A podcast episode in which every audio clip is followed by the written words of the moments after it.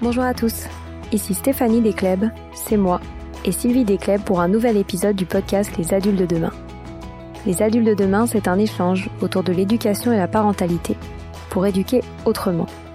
C'est aussi un livre qui s'intitule Offrir le meilleur aux enfants et qui est disponible dans les librairies en ligne à partir du 4 mai. Vous trouverez le lien sur notre compte Instagram et sur notre site lesadultesdedemain.com. Aujourd'hui, nous partons à la découverte de l'hypnonaissance, une méthode qui prépare les parents à accueillir leur bébé à sa naissance dans la joie et la sérénité. Sandra a été formée il y a plus de 6 ans à cette pratique et accompagne depuis les couples dans ce moment qu'elle associe avant tout à la puissance féminine et à l'amour. Vous découvrirez le déroulement des séances, la complémentarité de cette pratique avec l'accompagnement médical et surtout la possibilité de vivre son accouchement sans peur. Je ne vous en dis pas plus et je vous souhaite un bel épisode.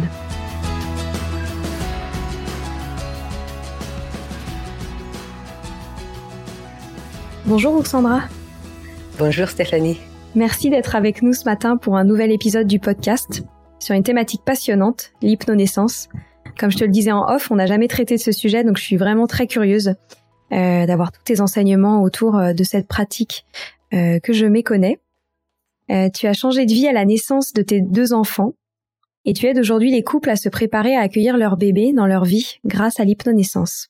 Et comment as-tu découvert cette pratique? Eh bien, tout simplement avec euh, les naissances de mes enfants. Euh, c'est exactement comme tu comme tu l'as dit. Euh, l'arrivée de mon fils en 2009, l'arrivée de ma fille en 2011 ont changé beaucoup de choses pour moi. Je ne m'étais pas beaucoup imaginée enceinte ni en train de donner naissance.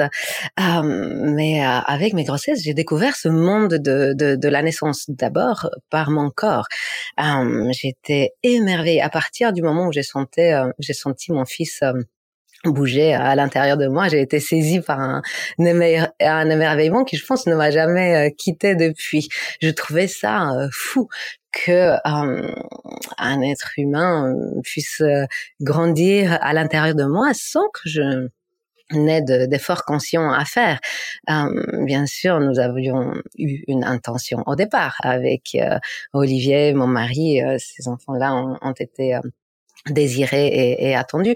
Mais à part euh, le fait de poser cette intention euh, au départ, j'avais vraiment l'impression que les choses se déroulaient par elles-mêmes. Et euh, j'ai reçu ça vraiment comme un cadeau, mais aussi comme quelque chose de d'étonnant et d'étrange même, puisque j'avais l'impression d'avoir enclenché un mécanisme qui maintenant avait une dynamique propre, une vie propre. Et j'ai trouvé ça euh, fascinant et, euh, et j'ai eu vraiment envie de le, de le comprendre et euh, vraiment de, de, oui, de partir à, la découverte de, de, ce que ça voulait dire pour moi.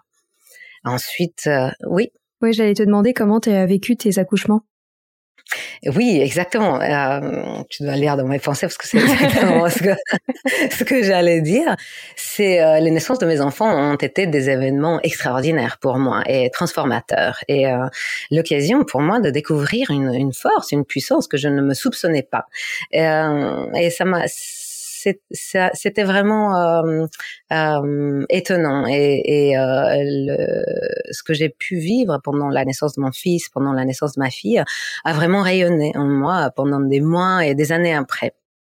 Donc, euh, j'ai eu envie de comprendre euh, ce que ça voulait dire pour moi et en, en explorant, d'ailleurs c'est marrant parce que quand j'étais enceinte de mon fils, euh, je faisais un programme de master et je pense que pendant cette période-là, j'ai passé peut-être 30% de mon temps à, à, à, étudier pour les cours de mon master et 70% de mon temps à lire des livres de grossesse, de naissance, de postpartum, tout ce que je pouvais trouver et c'est drôle parce que j'ai un diplôme en management public international, mais j'ai passé deux fois, trois fois plus de temps à, apprendre tout ce que je pouvais euh, au sujet de la grossesse et de la naissance. Et euh, euh, j'ai une, aussi une belle rencontre avec le métier de, de sage-femme euh, à cette occasion-là, parce que euh, j'ai trouvé que ces femmes-là, euh, par le fait d'avoir vu naître autant d'êtres humains, j'avais l'impression qu'elles comprenaient quelque chose à propos de la vie, à propos de la nature humaine. J'ai, eu envie aussi de me rapprocher de ça et de, de comprendre un petit peu mieux. Alors, euh, pour euh, ma fille, la naissance de ma fille, Ça s'est passé en maison de naissance, au calme, la maison de naissance euh, parisienne, au calme, euh, qui est une structure pionnière et militante aussi. À l'époque, d'ailleurs, il n'y avait pas encore de cadre légal de structure euh, vraiment dans laquelle euh, les maisons de naissance pouvaient opérer.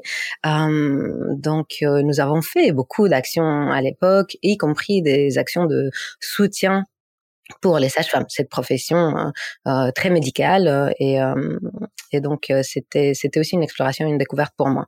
Donc hypnonaissance, c'est vraiment à partir de mon intérêt pour la naissance et aussi pour l'introspection, pour l'intériorité. L'hypnose est un outil que j'ai découvert relativement tard de ma vie. J'avais une pratique de yoga depuis presque 20 ans, de méditation depuis une dizaine d'années. Et quand j'ai découvert l'hypnose, euh, j'ai trouvé ça fascinant parce que c'est une, une clé d'accès à l'inconscient. Cette partie de nous qui est assez mystérieuse, qui ne se laisse pas apercevoir facilement à la lumière du jour et qui pourtant représente une grande partie de notre psyché, de qui nous sommes. Et pour moi, j'avais eu l'impression d'avoir vraiment exploré euh, la partie euh, rationnelle cartésienne de, de, de, de, moi, de ma façon de fonctionner à travers mes études, mon travail, euh, etc. C'était tout ce qu'il y avait de plus cartésien et rationnel. Mais l'imagination, la créativité, les rêves, les désirs, les émotions, euh, comment aller à la rencontre de cette partie-là? Eh bien, l'hypnose euh, nous offre des clés d'accès. Donc, l'hypnose et la naissance, c'est euh, vraiment hypnonaissance est un un, une rencontre des deux euh, qui a beaucoup de sens pour moi. Et je me suis formée à, à, à l'hypnonaissance il y a six ans maintenant. Et je me souviens quand j'ai donné mon premier cours ma première rencontre c'était trois couples. Et j'avais l'impression d'enfiler une paire de gants qui m'allait à merveille. J'avais l'impression que j'étais à ma place. Pourtant, c'était tellement différent de ce que j'avais fait, euh, ce que j'avais fait avant de ma vie et euh, la façon dont je transmets euh, euh, ça maintenant est très différente parce que j'ai beaucoup changé, évolué, etc. Mais je me suis sentie à ma place dès le début. Est-ce que hmm. tu pourrais revenir justement sur ce que c'est l'hypnonaissance? L'hypnonaissance est une euh, méthode qui a été créée euh, il y a une trentaine d'années maintenant aux États-Unis par une femme qui s'appelle Marie Mongan. Euh, et l'idée d'hypnonaissance est simple, c'est tout simplement de dire que la naissance est, un, est une compétence naturelle du corps de la femme et du bébé aussi. ce n'est pas une maladie, c'est fou d'ailleurs qu'on ait à le préciser. Et, euh, et euh, hypnonaissance est une méthode pour euh, justement euh, aller un peu plus à la, à la rencontre de, de soi en tant que, que femme qui est capable de, de donner naissance, en tant que homme qui est capable d'entourer euh, avec beaucoup d'amour et d'affection euh, la naissance de, de, son enfant, d'entourer euh, d'entourer sa compagne. Et euh, cette méthode-là euh, que je transmets, la méthode originale, elle est, elle est assez riche puisque elle se transmet en 12 heures et, et demie. En général, c'est en cinq séances, chacune de deux heures et demie. Et nous passons du temps à parler et bien parler de la physiologie de la naissance pour vraiment qu'on puisse comprendre toutes les choses qui sont déjà prévues dans le corps de, de la maman dans le corps du bébé pour que la naissance se passe de manière fluide. Généralement, nous maîtrisons tous le vocabulaire de la pathologie. Nous savons ce que c'est qu'une césarienne, qu'une épisiotomie. Oui, exactement. toutes ces choses-là, les gens, quand ils viennent me voir, ils connaissent déjà. Mais euh, c'est fou parce que nous avons d'abord besoin de devenir spécialistes dans la physiologie, c'est-à-dire comment les choses sont censées bien se passer quand on attend un bébé, on a besoin de pouvoir se dire tout va bien se passer pour moi et pour mon bébé. alors comment est-ce qu'on fait ça? Eh bien, c'est pas en anticipant tous les euh, tous les problèmes médicaux qui peuvent euh, advenir. Pas du tout. Ça crée juste de la de la peur, de l'angoisse. Alors, en, en hypnonaissance, nous passons du temps vraiment à à comprendre la physiologie de la naissance et ça donne de la confiance de pouvoir se dire, mais oui, tout est déjà là à l'intérieur de moi. C'est vraiment comme un cadeau. C'est vraiment comme un cadeau. C'est vraiment de, de, se dire, je n'ai en fait pas grand chose à faire, juste aller à la rencontre de cette partie-là de moi-même. Donc ça, c'est une partie importante d'hypnonaissance, euh, c'est euh, discussion de la, euh, de la physiologie, de la, de la comprendre. Il y a aussi toute une partie pratique. C'est ça. On découvre les outils de l'hypnose, on apprend de l'auto-hypnose, on apprend euh, des respirations, des visualisations, on apprend à travailler avec des affirmations, on apprend des massages, euh, des euh, des techniques de relaxation. Donc on découvre petit à petit ces choses-là ensemble, on fait, on pratique les exercices. Et puis si les gens sont d'accord, et en général ils le sont, je leur donne entre guillemets des petits devoirs à pratiquer, pas beaucoup, hein, juste quelques minutes, euh, quelques minutes de pratique par jour, euh, mais ça construit vraiment quelque chose. Ça fait que la pratique s'intègre et au moment où on en a besoin, au moment de la naissance ou d'autres moments de la grossesse ou le postpartum, eh bien, euh, ça se présente naturellement. Donc ça, c'est, je dirais, une deuxième partie importante de ce qu'on fait en hypnonaissance. Et puis après, euh, il y a aussi tout un côté euh, choix de naissance, préférence de naissance. Hypnonaissance se fait en général avec le couple. Donc euh, le compagnon ou la compagne de naissance sont non seulement invités, mais les exercices sont prévus pour eux aussi. Et c'est important parce que euh, le fait de cheminer ensemble aide aussi à pouvoir poser certains choix pour la naissance ensemble et de s'accorder. Et comme ça, au moment de la naissance, eh bien la maman, elle peut vraiment plonger à l'intérieur d'elle-même, elle peut vraiment aller se mettre dans cette bulle d'intimité, de sécurité, de bien-être, de relaxation, d'amour et euh, euh, c'est le compagnon, la compagne de naissance, qui peut faire l'interface avec le monde extérieur, avec les soignants, qui peut être vraiment porte-parole de, de leur projet commun euh, vis-à-vis de, de l'équipe médicale et des soignants. Ils peuvent vraiment aller euh, s'occuper aussi de tous les tous les détails pratiques. Donc le fait de pouvoir faire toutes ces choses-là ensemble, euh, ça donne la possibilité en fait au, au, au, compagnon ou à la compagne de naissance de vraiment euh, assumer ce rôle-là et aussi de faire le va-et-vient entre contact avec le monde euh, externe et aussi avec l'intériorité de la femme qui est en train de donner naissance. Comme euh, les pères connaissent et pratiquent tous les exercices, connaissent toutes les techniques de respiration, de visualisation, de relaxation, eh bien, ils peuvent euh, aider en fait. Euh, déjà, ils peuvent comment dire, se connecter émotionnellement euh, à ce qu'est en train de vivre la, la maman. Et puis après, ils peuvent l'accompagner. C'est tellement soutenant, en fait, d'avoir quelqu'un qui respire en même rythme à côté de soi, d'avoir quelqu'un qui propose un massage, d'avoir quelqu'un qui propose une parole juste au moment où on en a besoin. Donc, euh, ouais, il y a y a cette partie-là aussi. Mmh. Et je me demandais, est-ce que c'est compatible cette pratique avec euh, la vision de l'accouchement qu'on a aujourd'hui dans nos sociétés occidentales, qui qui est quand même très médicalisée, mmh. très interventionniste. Euh, et je me demandais comment est-ce que toi tu voyais les choses par rapport à ça et l'hypnonaissance? Mmh. Ah bah c'est une très bonne question. Euh, c'est compatible avec le monde médical, certes, puisque hypnonaissance n'est pas un accompagnement médical euh, et, euh, et euh, la plupart des couples euh, sont très rassurés par une présence médicale dans les parages. Voilà, la plupart des couples vont font le choix d'aller à la maternité et donner naissance là. D'ailleurs, pendant le les cours d'hypnonaissance, on parle beaucoup de faire bonne équipe avec les soignants. Donc euh, voilà, on se positionne vraiment comme ça. On se renseigne, on s'informe, on apprend la, la, terminologie aussi, et on est des bons interlocuteurs. Euh, on peut vraiment euh, euh coopérer ou collaborer, je sais pas quel est le quel est le mot, je, n'aime pas ni l'un ni l'autre, mais en tout cas, on peut faire bonne équipe comme ça.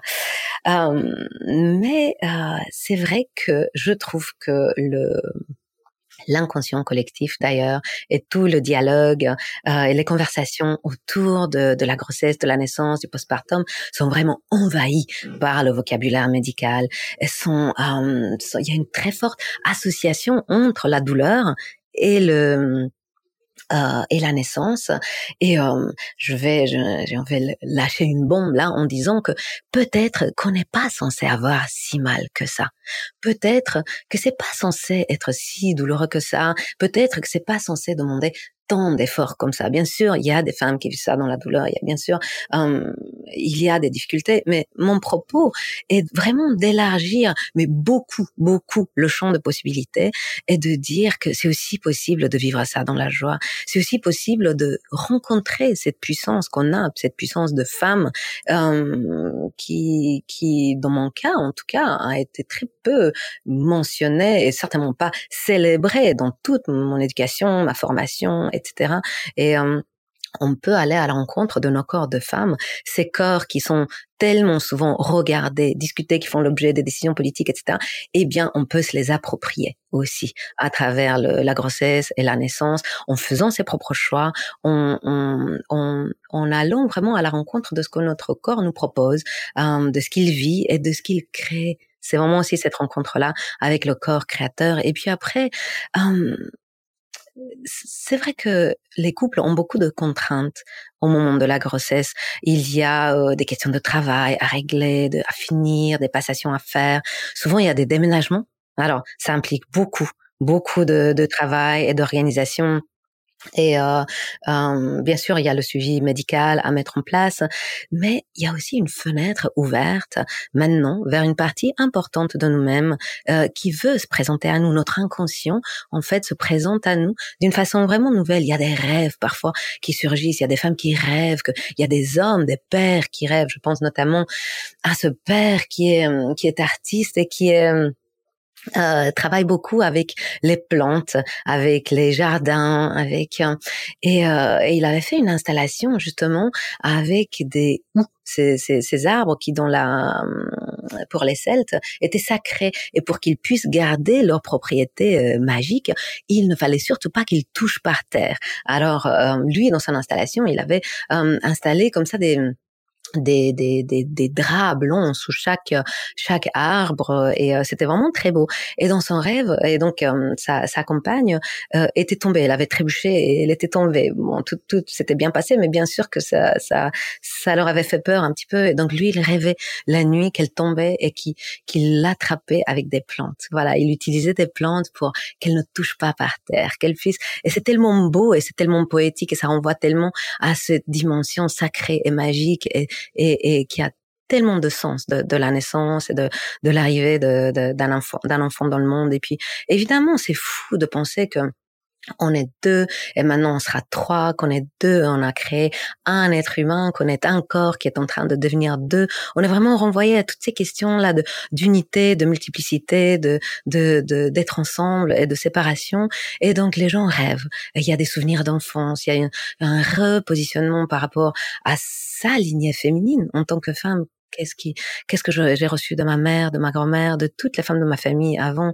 Euh, euh, toutes ces questions-là, en fait, qui vivent et qui, qui, se posent et se reposent juste en dessous de la surface. Alors, ce que nous faisons aussi pendant nos séances, c'est on se donne le temps de descendre un petit peu en dessous de la surface des choses, on se donne le temps de d'aller à la rencontre de soi-même et puis aussi de passer des moments avec les bébés.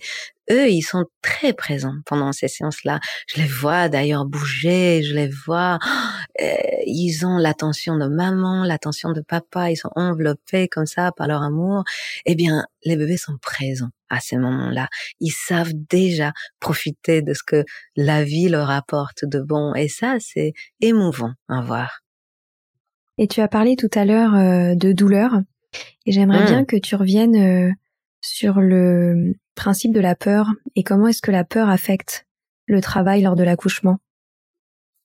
Ah, et tu as vraiment raison, hein, Stéphanie, de lier les deux, la peur et de la et la douleur, puisque il y a un lien. Euh, je vais peut-être euh, expliquer un petit peu euh, le rôle de certains hormones de la naissance rapidement. mais je pense que c'est intéressant de, de, comprendre ces choses-là. Euh, le, le, le, mouvement des muscles de l'utérus qui aide le bébé à naître est euh, donné par une hormone qui s'appelle l'ocytocine. Euh, l'ocytocine est une hormone euh, produite par les femmes comme par les hommes au quotidien lorsque nous ressentons un élan d'amour pour quelqu'un, euh, un élan d'affection par exemple pour un ami qu'on n'a pas vu depuis longtemps et, et je fais une parenthèse là, je me rends compte, je, suis assez bavarde, mais je compte sur toi pour me. Ah non, c'est parfait. ouais, c'est ça. Et donc cette ocine-là, elle est très importante et et, et elle va arriver dans des quantités immenses pendant l'accouchement, le, pendant le travail et la naissance. Et cette ocytocine-là, en absence de la peur, eh bien, elle est accompagnée par une autre hormone qui sont les endorphines. Les endorphines, qui sont des hormones euphorisantes et qui ont aussi des propriétés analgésiques. C'est-à-dire que euh, euh, on a envie d'avoir des endorphines pendant la naissance. Et euh, ces hormones-là, eh bien, elles vont, enfin, l'ocytocine, elle va se présenter de toute façon hein, euh, au moment de la naissance, mais euh, euh elles sont facilitées en fait par euh, un état, un état d'esprit calme, tranquille, détendu.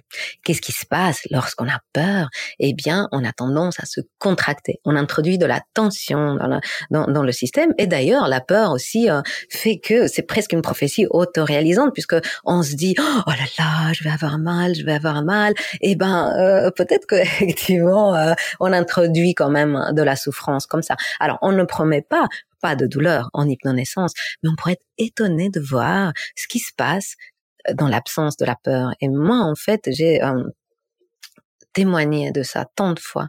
Des femmes qui disent, tu sais, je ne peux pas dire que j'ai eu mal. Tu sais, je n'ai pas eu si mal que ça. Tu sais, c'est pas la douleur qui s'est présentée en premier. Ou même, je n'ai pas vraiment eu mal. Cette maman, je me souviens qu'elle avait étonné le, les sages-femmes à la maternité. Elle était tranquille comme une reine dans sa baignoire, en train de faire des relaxations et, et vraiment, elle était très, très détendue. Et puis, non, la douleur ne se présentait pas pour elle en fait.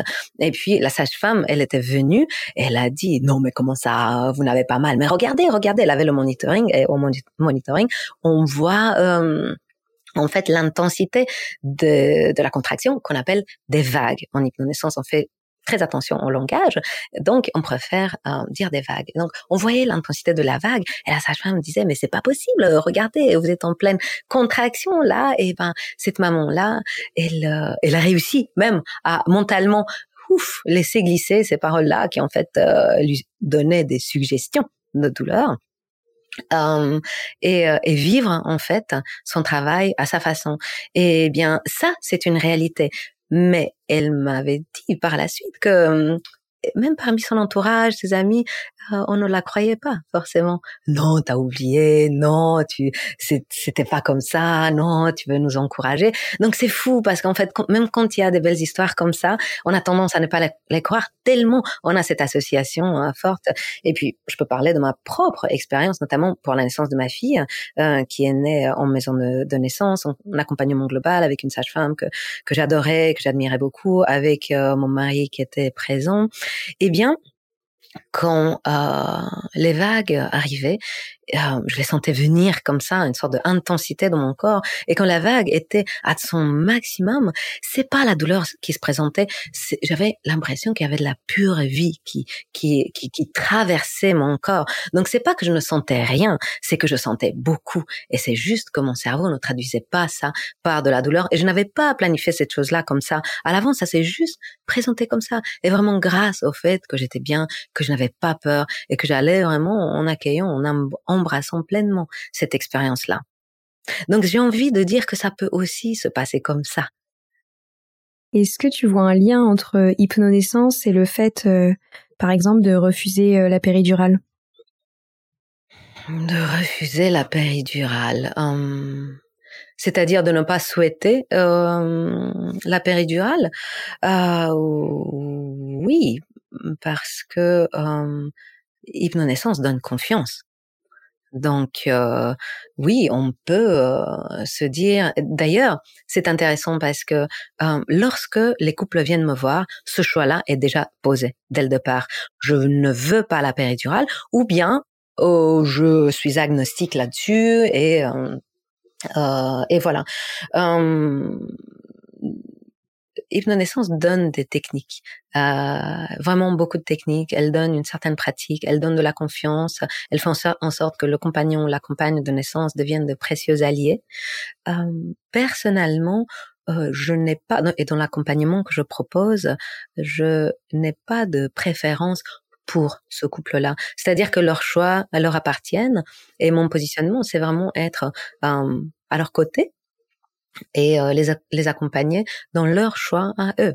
Euh, D'ailleurs, je me garde bien de donner des conseils, sauf s'il y a des questions spécifiques. Voilà, ou si on discute, qu'on parle de quelque chose de spécifique, et parfois, parfois ça m'arrive de me dire, ok, peut-être que je vais proposer certaines informations et ça leur donnera la possibilité à eux peut-être de faire un choix un peu plus plus large ou en tout cas d'y voir un peu plus clair.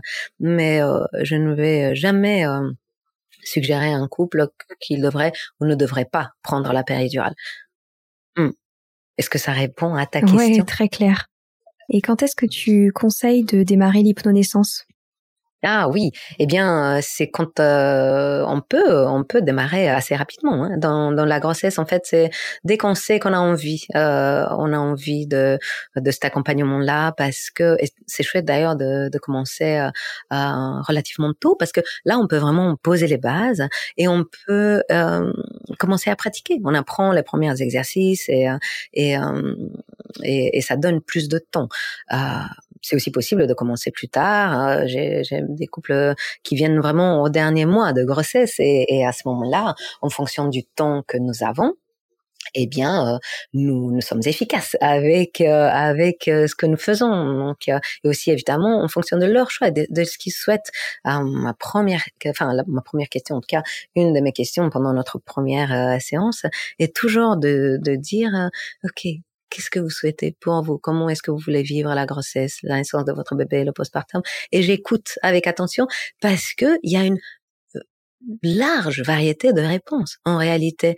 Oui, il y a des gens qui, euh, des femmes qui, qui, qui ont déjà une, une euh, confiance complète dans leur corps. Elles savent déjà que leur corps est parfaitement capable. Et à ce moment-là, ça va s'agir de d'autres choses. Il y a des gens qui ont un vécu particulier, peut-être d'autres grossesses, peut-être que euh, ils attendent ce bébé depuis très longtemps, peut-être qu'il y a, il y a un parent euh, qu'ils n'ont pas vu pendant pendant leur enfance. Et ça, c'est valable pour les hommes euh, aussi. Donc euh, c'est toujours en fonction de la de la de l'histoire de la personne, du vécu des personnes, de leur relation aussi. Parfois, vraiment, c'est une question plus dans la relation du couple. Comment est-ce que ce bébé vient transformer la relation du couple? Et là, on est dans des problématiques qui ont beaucoup plus trait justement à cette chose-là. Euh, parfois, nous sommes vraiment dans des problématiques du corps. Euh, nous sommes nombreux et nombreuses à ne pas vivre pleinement dans notre corps, à ne pas l'habiter pleinement et Justement, la grossesse permet de reprendre contact avec lui.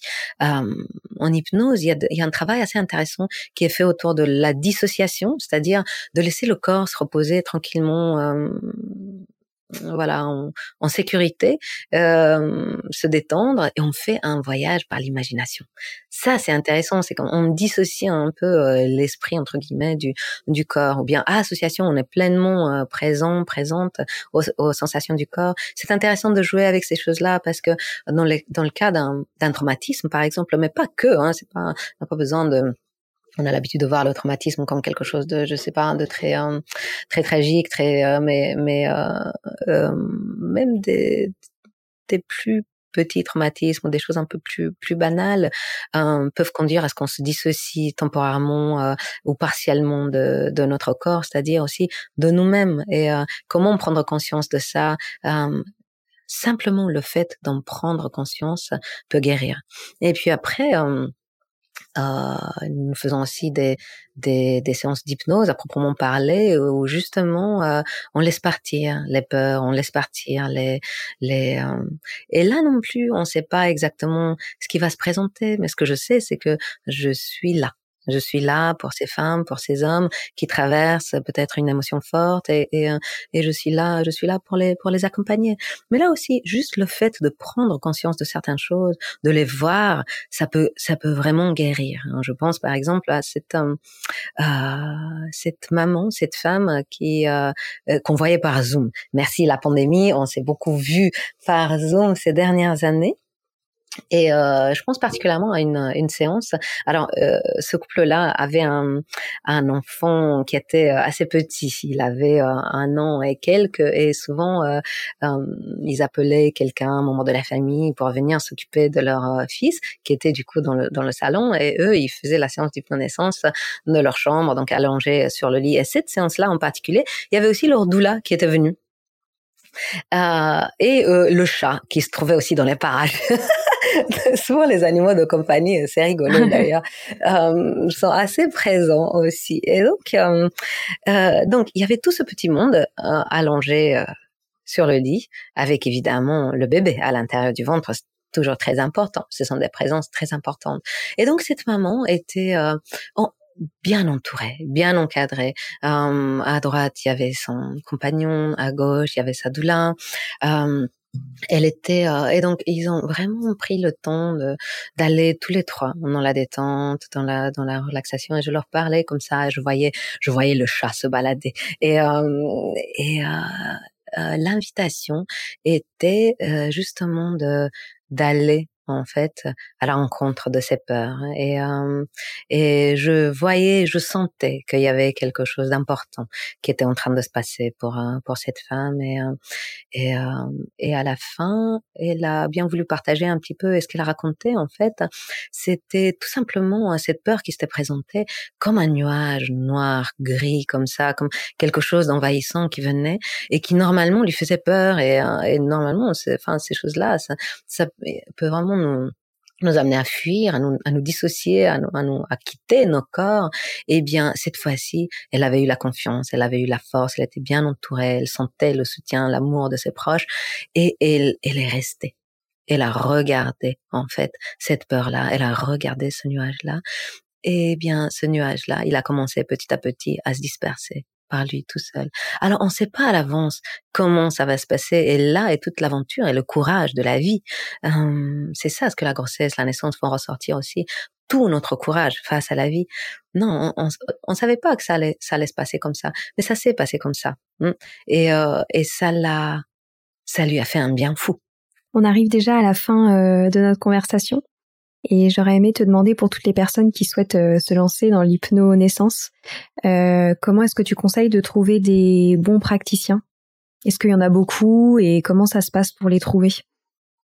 Ah oui, euh, bonne question. Alors, la méthode méthode euh, celle que j'enseigne, il y a un institut, euh, institut d'hypnonaissance, Hypnobirthing Institute, euh, euh, qui a un annuaire de, des praticiennes en France.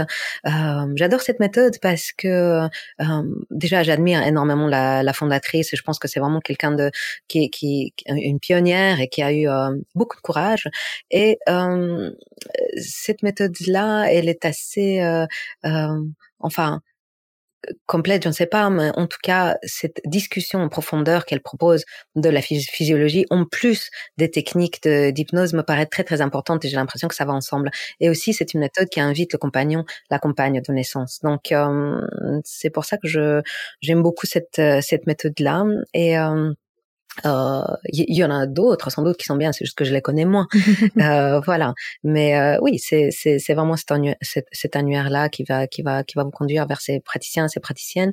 une chose que j'ai pas vraiment euh, euh, beaucoup détaillé, c'est qu'il y a un déroulé des séances. Voilà, on parle des des choses d'une manière assez assez planifiée à l'avance que qu'on adapte puisque c'est toujours en petit comité. Euh, ces séances-là sont en petit comité, donc c'est pas vraiment comme un, un cours, une conférence, c'est vraiment dans l'échange que ça se passe. Ok, super. Et eh ben merci, c'était super clair et ça donne envie. Merci pour tout ce que tu fais, Roxandra, c'était passionnant. Merci beaucoup de m'avoir invité. J'étais vraiment ravie de te parler.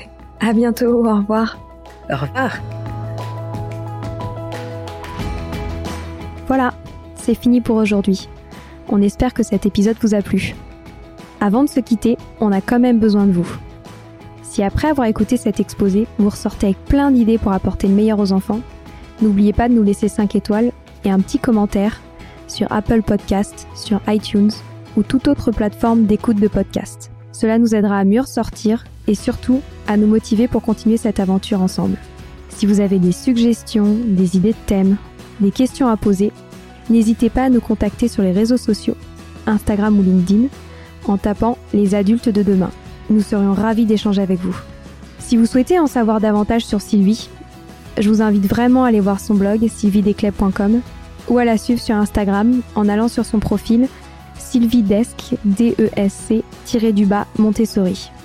Enfin, si vous souhaitez en savoir plus sur le calendrier des prochaines formations Montessori, rendez-vous sur www.apprendre-montessori.fr.